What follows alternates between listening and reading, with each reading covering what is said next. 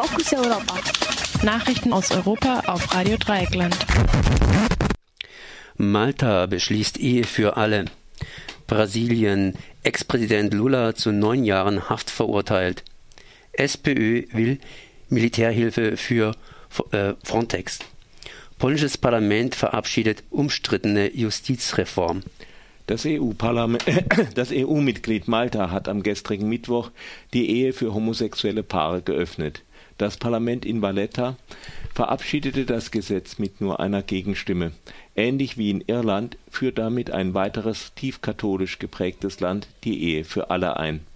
Teil des Gesetzes ist auch, das Adoptionsrecht für homosexuelle Ehepaare auszuweiten. Malta ist damit der 15. EU-Staat, der Schwule und Lesben im Bereich der Eheschließung gleichstellt. Nachdem 2014 bereits eingetragene Lebenspartnerschaften zugelassen wurden, Ministerpräsident Muscat nannte die Entscheidung historisch. In Brasilien ist Ex-Präsident Lula da Silva wegen Korruption und Geldwäsche zu einer Haftstrafe von neun Jahren und sechs Monaten verurteilt worden. Das Urteil erging in erster Instanz und musste wegen von Lula eingelegten Berufung erst in zweiter Instanz bestätigt werden. Zentral für die Vorwürfe gegen den ehemaligen Präsidenten war der mutmaßliche Besitz eines Luxus-Appartements. Dieses habe Lula sich vom Baukonzern OAS finanzieren lassen. Im Gegenzug seien dann Aufträge des halbstaatlichen Ölkonzerns Petrobras an OAS vergeben worden Lula bestreitet allerdings, Besitzer der Wohnung zu sein und warf dem landesweit bekannten und teilweise umstrittenen Richter Sergio Moro vor, ein politisches Verfahren zu führen. Wie das Nachrichtenportal Amerika 21 berichtet, reichte dem Gericht offenbar die Nutzung der Wohnung als Beleg für den Besitz.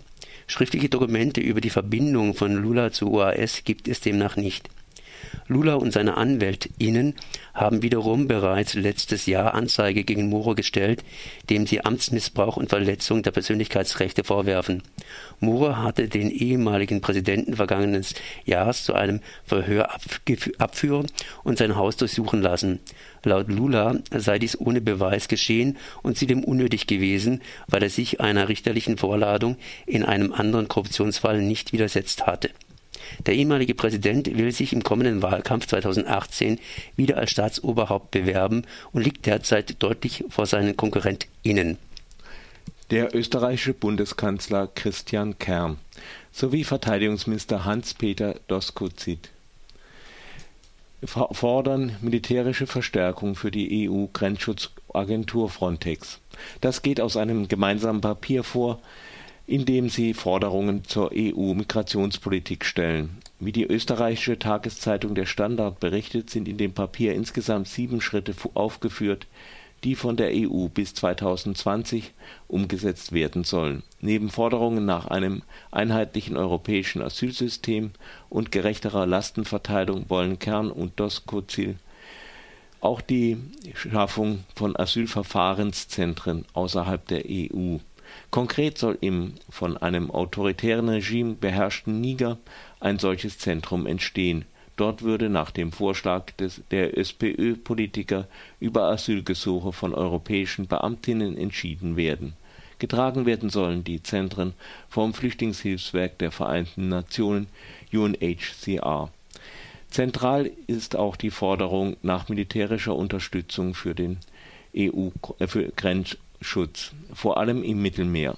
Analog zum in Österreich existierenden und angewendeten Assistenzeinsatz des Militärs sollen auch die Polizeikräfte von Frontex durch die Armee unterstützt werden können. Mit dem Papier von Kern und Doskozil wird deutlich, wie weit die SPÖ sich in Menschenrechtsfragen mittlerweile der rechtspopulistischen FPÖ angeglichen hat der polnische Sejm hat eine umstrittene Justizreform verabschiedet. Die rechtskonservative Regierungspartei PES hat ihre Mehrheit im Parlament dafür benutzt, am gestrigen Mittwoch eine Reform des Richterinnenrats zu beschließen, der als Verfassungsorgan über die Unabhängigkeit der Justiz wachen soll. Konkret sieht das Gesetz vor, dass die Amtszeit der derzeit amtierenden Personen im Richterinnenrat radikal verkürzt wird, sodass eine baldige Neubesetzung möglich ist.